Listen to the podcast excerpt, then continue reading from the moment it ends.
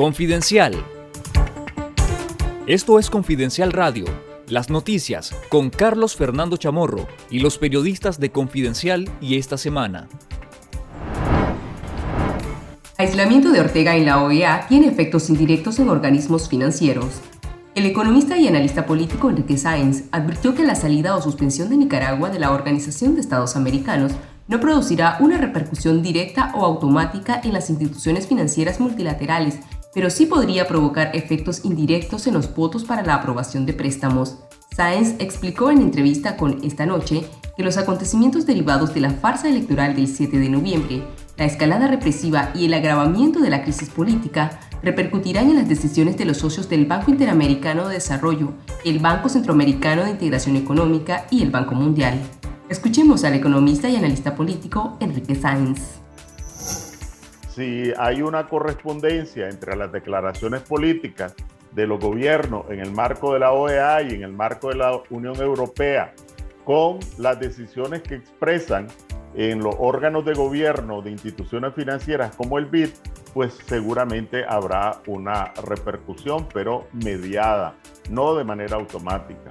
La presidencia del BESIE tiene un papel muy importante en el proceso de tramitación, en el proceso de los créditos, en el proceso de ejecución de los créditos, en la agilización de los trámites, pero no es el presidente del BESIE el que aprueba a fin de cuentas.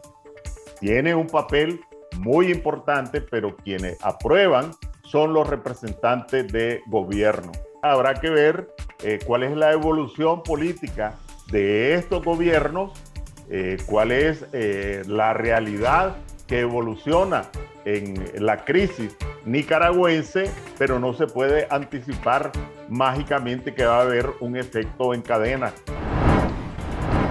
La presidencia del Consejo Permanente de la Organización de los Estados Americanos convocó a una sesión extraordinaria para abordar la situación de Nicaragua el próximo 29 de noviembre. La convocatoria se hizo a solicitud de las delegaciones de Chile y Canadá, con el fin de realizar una evaluación colectiva inmediata de la situación en Nicaragua, en cumplimiento de la resolución adoptada el pasado 12 de noviembre en la 51 Asamblea General. Según el orden del día, la evaluación colectiva sobre Nicaragua será precedida por las presentaciones de la Alta Comisionada de las Naciones Unidas para los Derechos Humanos, Michelle Bachelet, la presidenta de la Comisión Interamericana de Derechos Humanos, Antonia Urrejola, y el secretario general de la OEA, Luis Almagro. El pasado 9 de noviembre, Almagro publicó un informe elaborado por la Secretaría General que propone a la comunidad internacional exigir la anulación de las votaciones nicaragüenses y hacer un llamado a la celebración de un nuevo proceso electoral bajo condiciones democráticas. Nicaragua anunció su salida de la OEA el 19 de noviembre, pero el proceso tomará dos años,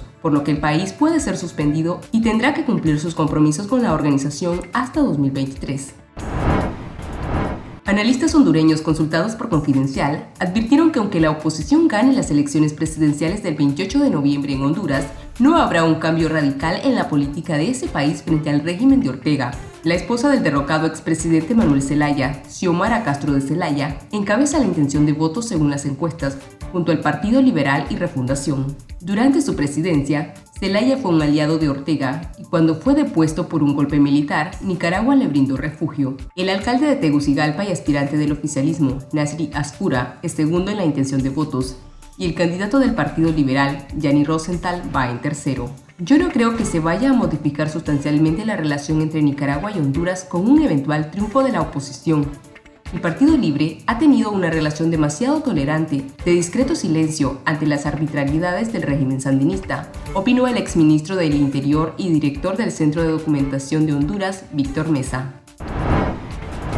La Asociación Pro Derechos Humanos de España concedió el Premio Derechos Humanos APDE 2021 en la categoría internacional a la presidenta del Centro Nicaragüense de Derechos Humanos, Vilma Núñez. El galardón será entregado el 10 de diciembre en Madrid, durante la represión de abril de 2018 y los meses posteriores, el CENIT fue uno de los organismos que se encargó de documentar las graves violaciones a los derechos humanos cometidos por el régimen en contra de civiles que salieron a protestar a las calles. En diciembre de 2018, el régimen de Daniel Ortega despojó de su personería jurídica y bienes al CENIT.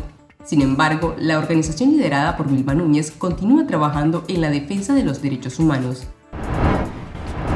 En Nicas Migrantes de confidencial.com.ni y en nuestro canal de YouTube Confidencial Nica, le recomendamos ver el reportaje Discriminación, Trabas Legales y Desempleo, la experiencia de tres nicas refugiados en Madrid. Esto fue Confidencial Radio. Escuche nuestros podcasts en Spotify y visítenos en confidencial.com.ni con el mejor periodismo investigativo.